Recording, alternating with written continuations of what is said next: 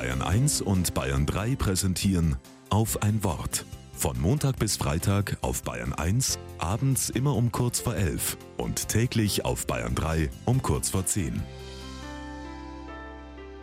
Mit Hans-Peter Weigel.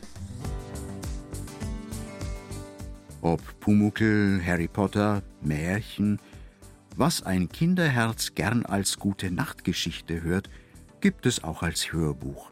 Mama oder Oma können sich das Vorlesen oder Erzählen sparen. Inzwischen schafft es die künstliche Intelligenz sogar, selbstständig Geschichten zu schreiben, die genau auf das Kind zugeschnitten sind. Wenn Kinder die Wahl haben, dann wählen sie nicht das perfekte Hörbuch. Die Oma kann sich noch so beim Vorlesen verhaspeln, der Papa das Märchen noch so wirr nacherzählen. Die gute Nachtgeschichte soll Präsenzveranstaltung sein. Die Stimme ist unverwechselbar. Sie gehört zu einer Person, der man sich gern zuwendet, weil sie zugewandt ist. Zuwendung, das war das Erfolgsgeheimnis eines Mannes, der vor gut 600 Jahren durch Mittelitalien zog und Predigten hielt.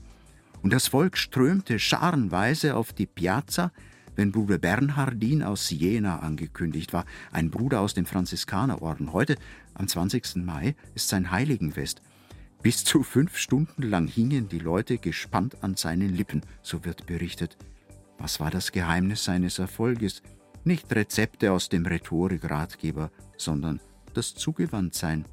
Wenn er predigte, fühlten die Zuhörer sich angenommen und gestärkt. Die Maler seiner Zeit stellten ihn immer mit leuchtenden Augen dar. Bruder Bernhardin brachte auch die Augen seiner Zuhörer zum Leuchten. Wie Papa und Mama oder Oma und Opa, wenn sie dem Kind erzählen. Selber